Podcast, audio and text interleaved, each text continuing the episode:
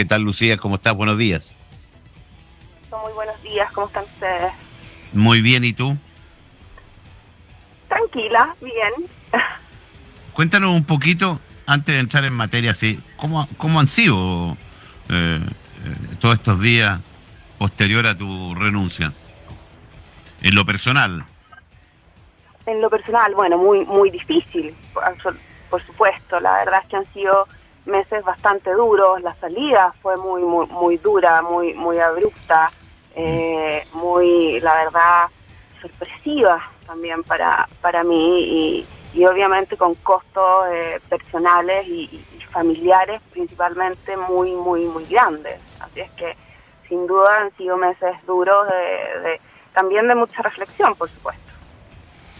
Eh, no estaba preparada por ningún lado para, a pesar de que uno está en el juego de la política, no estabas preparada para un golpe de esta magnitud yo creo que nadie puede estar preparado para ello, Roberto. Yo eh, siempre y toda la vida, y, bueno, todos los que estamos en política sabemos lo duro que es la política, los costos que puede eh, que tiene, tanto personales como también profesionales. Y, para eso yo creo que sí, uno puede estar preparado, uno se prepara para eso, para recibir golpes, para estar eh, siempre obviamente en la crítica. Pero para para lo que son para las injusticias, la verdad, yo creo que nadie puede estar ni puede prepararse nunca. Entonces, sin duda fue eh, algo tremendamente duro y que obviamente hasta el día de hoy eh, se está lo, lo estoy viviendo. ¿Cómo se declara Lucía Pinto? ¿Inocente? Absolutamente inocente, absolutamente inocente. Y esto ya además estoy segura de que esto se va se va a aclarar y ese va a ser el, resultado. No hay errores ni siquiera administrativos, vamos a ir por parte, vamos a ir de menos a más. Eh, ¿Pudieran haber errores administrativos eh, en, eh, en, el proceso de compra de este terreno? Bueno, está en, el proceso del sumario de Contraloría, que es quien va a determinar mejor, analizando sin duda, hay cosas que eh, que, se pudieron hacer de mejor manera y eso lo va a determinar el proceso.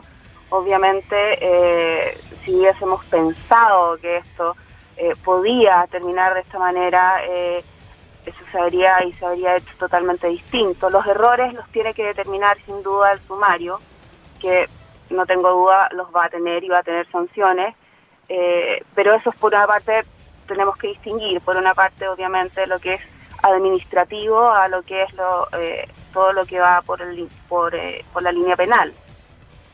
Teniendo, la tranquilidad y declarándose inocente y entendiendo que pudieran haber habido solo error administrativo, ¿por qué, Lucía, no vas o no asistes a la comisión de la Cámara de Diputados?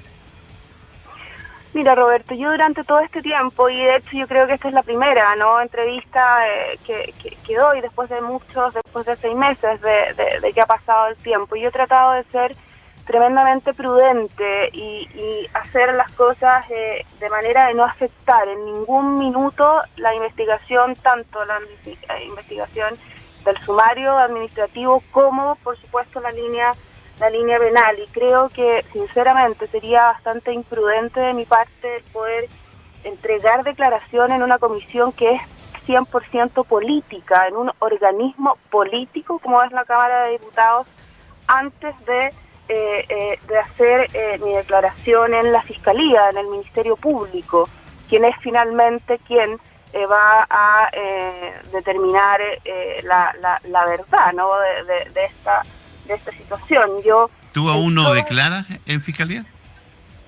Yo aún no declaro en fiscalía. Yo durante todos estos meses he estado eh, y he manifestado tanto en Contraloría como en Fiscalía mi intención de declarar. Lo hice ya en Contraloría en el minuto en que se me solicitó el poder comparecer. Hice mi declaración en Contraloría. Estoy dispuesta, si se me requiere de nuevo, a asistir y eh, obviamente hacerlo y ahora eh, le pedí ya la semana pasada a mi abogado que presentara una solicitud formal en Fiscalía, en el Ministerio Público, de manera de eh, solicitar formalmente que se me tome declaración. que es lo que estamos esperando. Eso ya se hizo la semana pasada y ahora estamos esperando, de manera de que acá no hay un problema eh, de, de, como se dice, de no querer dar la cara o de no querer declarar. Al contrario, quiero declarar, estoy dispuesta a declarar, pero hacerlo eh, primero como corresponde en las instancias formales que son las que llevan este caso, que es por un lado Contraloría y eh, en segundo lado por, eh, por supuesto el Ministerio Público.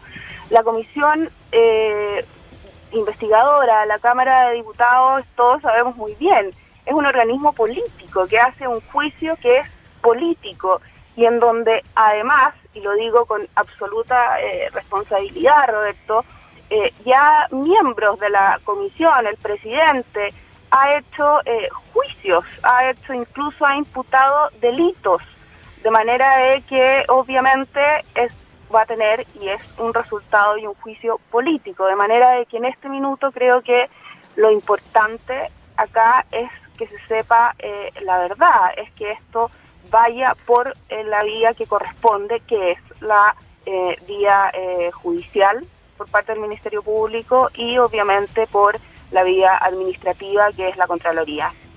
hablando de la Contraloría, estamos junto a Lucía Pinto. ¿Por qué no se le hizo caso a Contraloría? A ver, no es que no se le haya hecho caso a Contraloría, muy por el contrario. Nosotros desde un primer momento eh, se respondió, Roberto, a cada una de las observaciones. Yo en esto también quiero aclarar algo. Yo eh, me voy a referir, eh, y, les pido que me entiendan, a hechos que hasta el momento son públicos. Mi declaración con todo lo que corresponda, obviamente, tiene que ser en Contraloría y, por supuesto, en, en el Ministerio Público. Pero estos hechos que yo estoy relatando me parece que son de conocimiento público. Nosotros se respondió cada una de las observaciones que realizó eh, Contraloría, cada observación fue contestada, se sostuvieron reuniones permanentemente con los equipos y con eh, Contraloría, tanto eh, obviamente del gobierno regional, y se contestó. ¿Por qué se insiste en esto? Y es precisamente porque cada eh, observación que iba siendo contestada, que se respondía, se devolvía al gobierno regional nuevamente con nuevas observaciones, con observaciones que no se habían hecho antes, de manera que se volvían a contestar y se volvía obviamente a responder. De manera que jamás, jamás se dejó de tener contacto y jamás se dejó de responder ninguna de las observaciones que, se realizó eh, en, ese, en ese proyecto.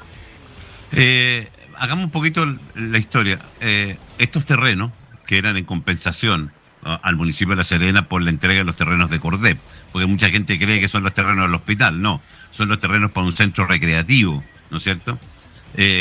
la pregunta es, ¿quién elige los terrenos y quién tasa los terrenos? Porque según el Contralor Jorge Bermúdez, no hay ni un elemento que hable del pago de una tasación. Eh, ¿Quién lo eligió y quién entrega la tasación del terreno? A ver, estos proyectos, como todos los proyectos que se hacen y llegan al, gobierno regional, son formulados eh, por el que requiere el proyecto. En este caso, el proyecto fue formulado por la Municipalidad de La Serena y es quien eh, formula el proyecto, quien da eh, las, eh, quien entrega todos los antecedentes, obviamente, con las necesidades y con los requerimientos que puede tener ese proyecto, de manera que cuando se recibe ese proyecto es un proyecto que está con un terreno seleccionado por la municipalidad de La Serena. Obviamente tú lo señalaste muy bien este terreno y esto efectivamente para un centro deportivo era como una compensación a lo que la comuna, la municipalidad de La Serena estaba entregando para la realización de un hospital regional, que ya, eh, y gracias a Dios, está en licitación y es un hospital que eh, esperamos todavía en cinco años más esté construido como, como se planificó de manera de que el proyecto lo presenta la Municipalidad de La Serena con todos los requerimientos y todo eh, lo que corresponde. ¿Las tasaciones iniciales eh, las hace el municipio de La Serena? ¿Se las presenta al gobierno regional? las tasaciones y los precios de eh, los terrenos vienen incluidos en el proyecto. Cada proyecto viene con las indicaciones y por supuesto con los costos que corresponde.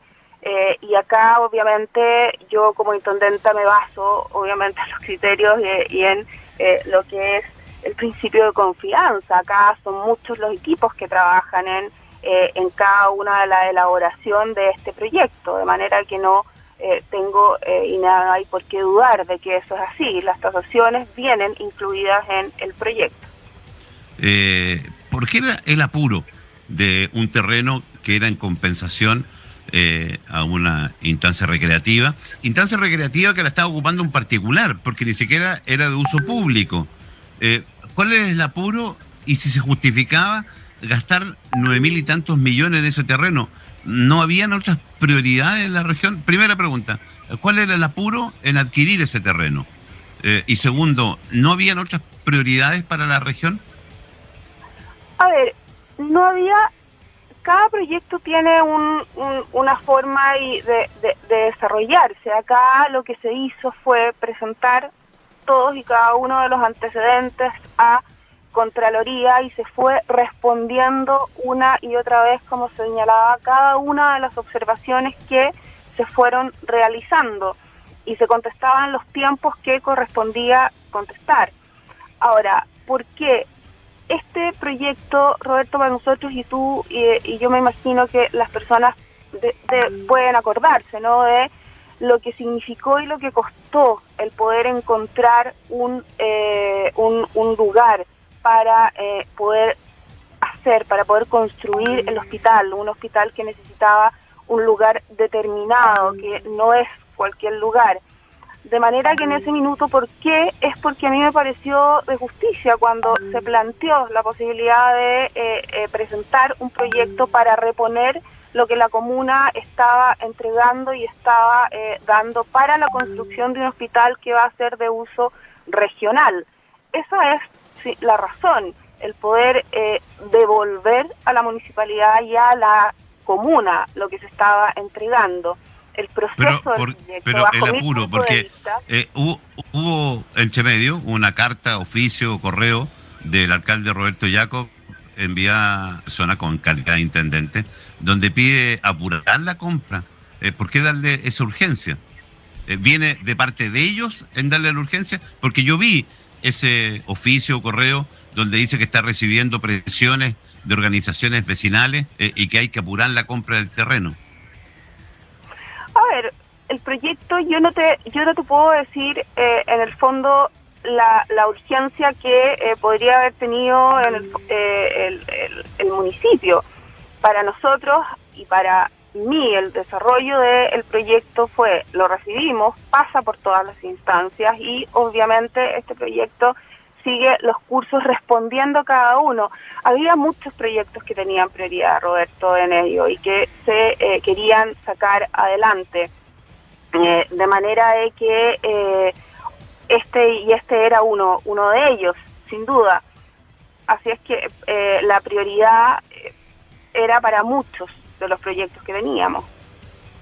Eh, ¿Por qué se pagó antes de la toma de razón de Contraloría? Esa es otra de las grandes preguntas que existe, porque eh, se paga también bastante apurado. Hay, varios elementos que sean en apuro. Antes que tome la razón de Contraloría, se paga. incluso se hace un nuevo contrato a razón de alguna indicación de la Contraloría. Eh, ambas preguntas, ¿por qué se hace un nuevo contrato y por qué se paga antes de la toma de razón de la Contraloría? A ver, debido a, obviamente tú mismo lo dijiste, a las distintas observaciones que fue realizando Contraloría, lo que a mí se me señala en ese momento es que eh, precisamente debido a ello, eh, lo mejor se me aconseja es el poder realizar un nuevo contrato de manera de poder limpiar y despejar todo lo que se está haciendo con todas las observaciones y presentar este nuevo contrato eh, con cada una de las observaciones que eh, se habían que se habían realizado eh, de manera que eso asegurándonos sin duda que estuviera apegado a la ley y que fuera algo que, que, fuera que estuviera que fuera legal por supuesto ¿Por qué se paga adelantado? Yo eso la verdad es que sin duda eh, lo, desconozco. Habría que preguntárselo a quienes, a, a, a, nuestros, a las personas, a los dueños del terreno, que fueron los que eh, los que cobraron, obviamente. Pero se paga antes de la toma de razón de la Contraloría. Porque efectivamente lo que ocurrió y esto yo te pido, sí, vuelvo a repetir, hay varios detalles que yo no puedo, eh, que, que, tengo primero que presentar y que dar al Ministerio, al Ministerio Público. Eh, nosotros realmente no alcanzamos a presentar el proyecto antes de que teníamos la presentación, la nueva presentación de entregarla y de entrar a Contraloría eh, para su toma de razón. Y eso es algo que obviamente va a tener que verse en Fiscalía. Eh, ¿Por qué el precio de los terrenos es tan alto? ¿Por qué las tasaciones son tan altas? Porque cuando se habla de esos terrenos, eh, se habla un valor de, a lo mejor, qué sé yo, de menos de la mitad del valor al cual llegó la tasación. ¿Pediste tú información por qué esa tasación llegaron tan alta?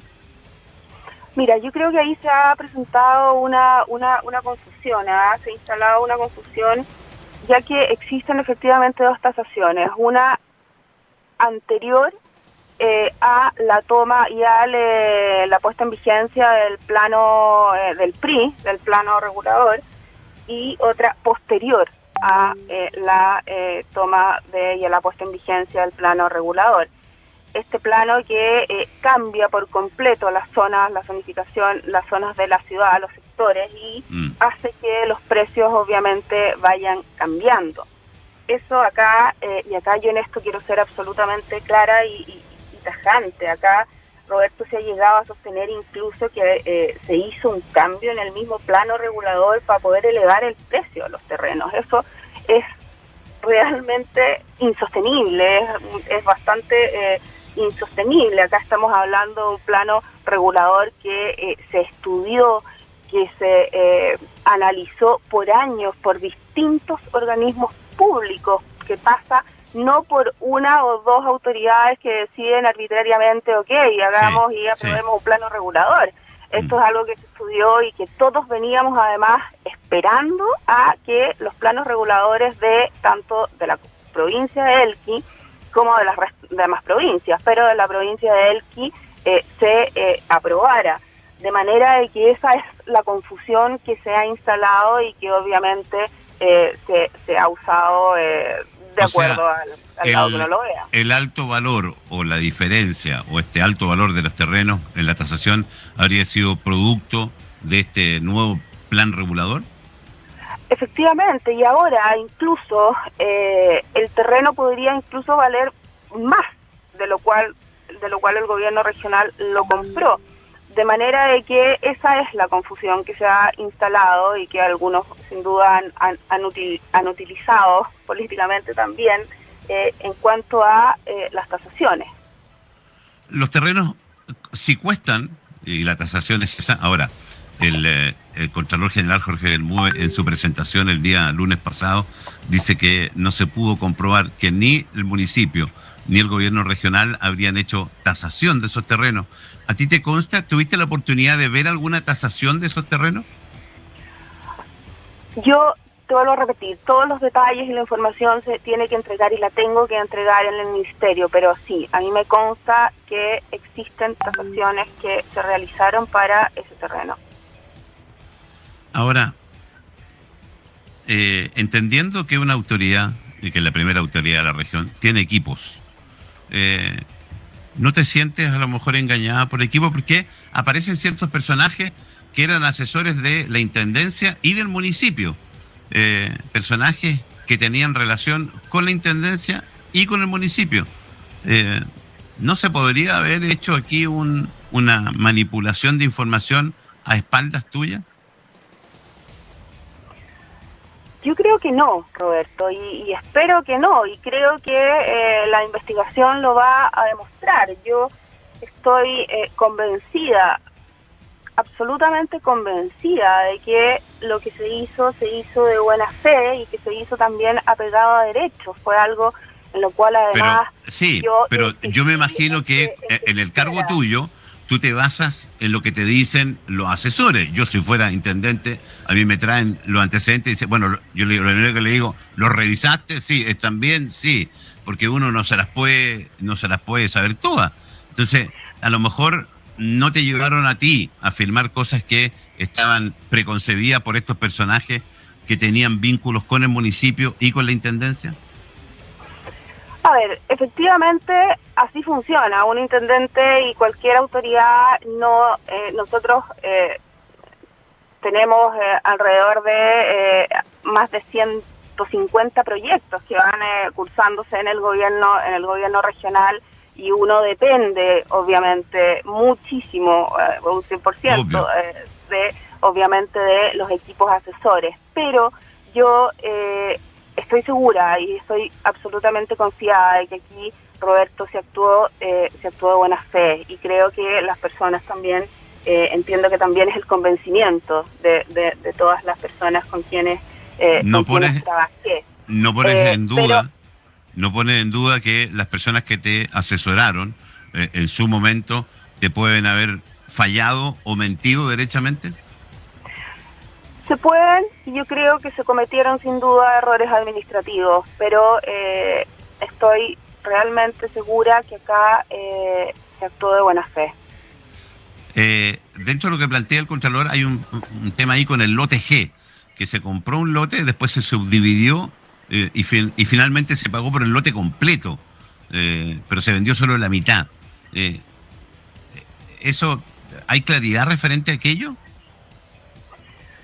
Mira, volvemos un poco esto, volvemos a la pregunta anterior. Acá a mis, al, intendente se le presenta el proyecto con todos los antecedentes y esa es la información que el intendente recibe. Mi concepto aquí se estaba comprando un determinado eh, terreno, un determinado lote con determinados números eh, con de, de metros cuadrados, obviamente, y eso fue lo que se pagó si el lote estaba subdividido o no, la verdad es que esas cosas son eh, asuntos técnicos que son los técnicos, los equipos técnicos eh, quienes quienes revisan quienes revisan aquello bajo eh, la concepción y bajo el concepto que yo tengo acá se compró un determinado número de metros cuadrados a un determinado precio. entendiendo que el dolo podría estar en este sobreprecio eh, y entendiendo que, tal como me lo decías tú, Lucía, a ustedes les llega un proyecto eh, con los terrenos y el precio. Eh, ¿Esto fue negociado a, en el municipio? ¿Te llegó a ti con el precio puesto? Porque, a ver, aquí se habla de un sobreprecio. como cada uno, yo vuelvo a decirte, Roberto, hay antecedentes técnicos que van a tener que ser presentados en el ministerio y que obviamente también, el, eh, eh, y, también, por supuesto, en, en Contraloría. Eh, pero acá, como todo y cada uno de los proyectos, lo que llega al intendente es un proyecto ya que está formado, es un proyecto que ya está revisado por las distintas entidades que corresponde, desde quien lo presenta hasta obviamente los pasos que debe seguir, eh, y es eso lo que el intendente aprueba o rechaza o prioriza, ¿no? En este caso. Entendiendo, entendiendo Lucía, de que yo vi el eh, este proyecto que llega firmado por Sergio Rojas, si no me equivoco, desde el municipio, donde ellos proponen la compra de ese terreno y a ese valor mi pregunta es, ¿son ellos los que establecen el terreno a comprar y el valor a pagar?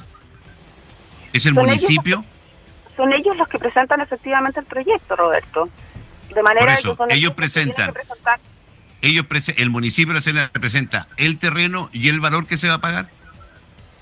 Efectivamente, en el proyecto que llega, que a mí me llega, que está formulado por la intendencia, por, perdón, por el, el municipio, llega con los valores a los cuales se va a pagar el terreno. O sea, acá eh, viene el tema cocinado desde el municipio. Cocinado para bien o para mal, a eso me refiero. O sea, porque tú dices que el precio... A ver, los eh, proyectos todos, los proyectos tienen una elaboración en donde surgen, como recién hablábamos, todos los proyectos, no solo este, que surgen de una entidad, de un organismo que son los municipios o eh, principalmente los proyectos que van al, al FNR de cada uno de los municipios. Ese proyecto se presenta y pasa por distintas por distintas etapas. Sí, eh, sí. De manera que efectivamente el proyecto va, eh, va eh, presentado originalmente con los precios que se presentan por parte del de, municipio. Si eso, yo le... Perdona, Lucía, si a eso yo le sumo ese correo, esa carta o ese oficio donde el alcalde Roberto Jacob te pide apurar la compra del terreno, eh, presionado por supuestas instituciones vecinales, ¿no te llama la atención? No, honestamente te lo digo, yo creo que eh, todos los alcaldes eh, la verdad es que quieren que sus proyectos salgan rápidamente. De manera que no, no, no me llama la atención en absoluto que un alcalde generalmente la relación con todos los alcaldes eh, era una relación tremendamente fluida y en donde eh, todos, por supuesto, llamaban eh, en algún minuto para poder apurar algún tipo de proyecto. En esto no, no, es algo que sea inusual en esa, en esa conversación. Yo tenía reuniones constantemente con todos, con los 15 alcaldes, al menos dos veces al año, para analizar y para eh, ver cuáles son eh, los proyectos y cuáles eran las prioridades de la comuna, de manera de que eh, no es inusual que suceda que suceda algo así. Ahora, los proyectos, como vuelvo a decir, en la cabeza de un intendente y en una cartera de, de gobierno hay más de 100 proyectos. En el año 2020, el año pasado, eran más de 140 los proyectos que estaban circulando dentro del gobierno del gobierno regional. Pero la prioridad presupuestaria, esa la pone la intendencia o la pone el gobierno, el, los core. La prioridad, a ver, funciona de la siguiente manera. Cuando llega un proyecto a el gobierno regional este gobierno este este este proyecto pasa por distintas distintas instancias que cual tienen que revisar que el proyecto vaya eh, bien formulado y que corresponda a lo que se está presentando. Una vez que eso tiene todos y cada uno de eh, las eh, referencias y que tiene el RS que se llama que es la la, la, resolución que confirma que el proyecto corresponde. Obviamente, en ese minuto es el intendente quien eh, prioriza y envía al Consejo Regional quien es finalmente quien eh, vota y acepta o no acepta eh, el financiamiento de un determinado proyecto. Son muchísimas las, las instancias por las que un proyecto debe de, pasar para finalmente, obviamente, llegar al Consejo, quien es quien acepta eh, o rechaza el proyecto. Está bien, pero eh, esa, esa, esa prioridad presupuestaria la, la pusiste tú como intendente, en el fondo. Efectivamente, porque había sido parte del compromiso eh, y de, del compromiso al cual habíamos llegado, en el cual obviamente queríamos y era la intención el poder compensar a La Serena, a la comuna de La Serena, con el terreno que estaba entregando para la construcción de un hospital. Eh, ¿Cuánto tiene, eh, y para ir cerrando un poco el tema también, porque para dejarte tranquila, ¿cuánto tiene de, eh, de tintes políticos esto? Porque claramente acá hay... Y, y que la justicia diga, y por favor que lo diga rápido, si hay dolo, si no hay dolo, si hay robo, si no hay robo, que la Contraloría diga si hay errores administrativos, etcétera. Pero aquí hay una utilización política del tema también. Sin duda, estamos estamos en política y, todos sabemos cómo la política funciona. Eh, ahora, yo espero que la política esté, y lo espero de todo corazón, que la política esté en los políticos. Yo confío eh, y voy a confiar y entregar toda la información que tengo en el Ministerio Público y la he entregado y si es necesario volver a hacerlo en Contraloría de manera que ellos determinen de la mejor manera eh, qué es lo que ocurrió y espero también y rezo también para que esto sea rápido y eh, podamos de, realmente terminar y aclarar esta situación que eh, obviamente ha afectado a muchísima, muchísima gente, Roberto, no solo a mí. A mí me encantaría que esto, obviamente, los políticos no lo utilizaran para, para, para sus efectos o para sus eh, intereses personales. Acá yo creo sinceramente que es una pena y es muy triste para la región y para la gente, para todos los que vivimos en la región, que la política se esté haciendo no en base a las ideas y a las propuestas y a los proyectos que tengan los políticos para eh, mejorar la vida de las personas, sino que se esté haciendo eh, destruyendo a, los adversarios y sacando provecho de, ello. Eh, creo que con eso perdemos todos y no solamente el poder perder, no sé, una una carrera política o tener o pasar un mal rato por, por, por, un tiempo, no sé, eh, sino que es una pérdida para la región y para la vida de las personas en la región. Pero eh, lo que pasa es que hay instancias políticas. El, la instalación del equipo es un, es un equipo político. Eh, de hecho, es un equipo muy cercano al diputado Gaona. son varios de las que son muy cercanos al diputado Gaona, por eso también se pone eh, todo sobre la mesa hablando desde la instalación de un equipo político.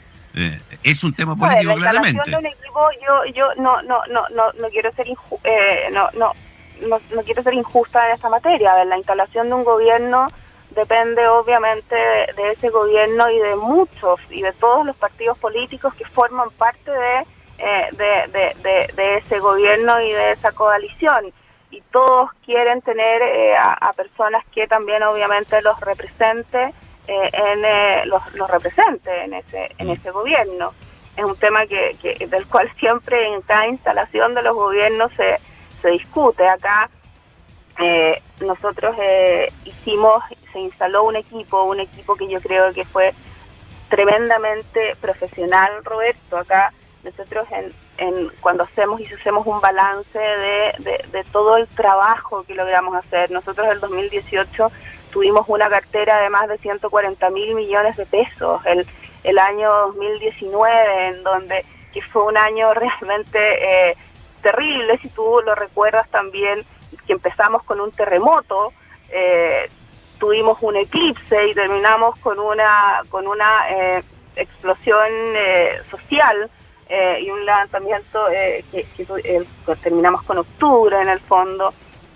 Fueron años en donde no se detuvo ningún proyecto y tuvimos una cartera de proyectos eh, con más de, de 100 mil millones de pesos. En el año 2020 una de más de 200 mil millones de pesos. Entonces, son y ese y eso fue producto del el trabajo de un equipo que siempre lo hizo de la mejor manera Mm. Querida Lucía Pinto, yo espero, y así como yo creo que esperamos todos, y ustedes también, eh, que la justicia hable, primero, porque es la justicia la que tiene que hablar, que resuelva todas las inquietudes, que culpe a los que tengan que culpar y, y sobresea a los que tienen que sobreseer y que esto quede claro con el bien de todos. Eh, muchas gracias por acceder a la entrevista.